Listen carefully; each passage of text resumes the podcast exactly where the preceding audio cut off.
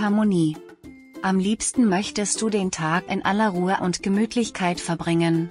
Du bist ein liebenswürdiger Mensch, charmant und anpassungsfähig. Besonders heute reagierst du empfindlich auf Streit und harte Worte. Doch aufgepasst, du verhältst dich vielleicht auch dann passiv, wenn du dich eigentlich wehren müsstest. Verantwortung für das eigene Wohlbefinden. Um dich wohlzufühlen, brauchst du dann in der zweiten Tageshälfte Regeln und einen Rahmen, der Sicherheit bietet. Dein Innenleben möchtest du nach Möglichkeit beherrschen. Du bringst deine Gefühle erst zum Ausdruck, wenn du sicher bist, dass diese auch anerkannt werden, gemäß dem Gefühl handeln.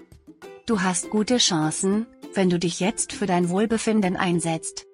In Belangen, die dich persönlich ansprechen, bist du aktiv, beispielsweise indem du eine Kaffeepause auch wirklich einhältst, wenn du diese brauchst.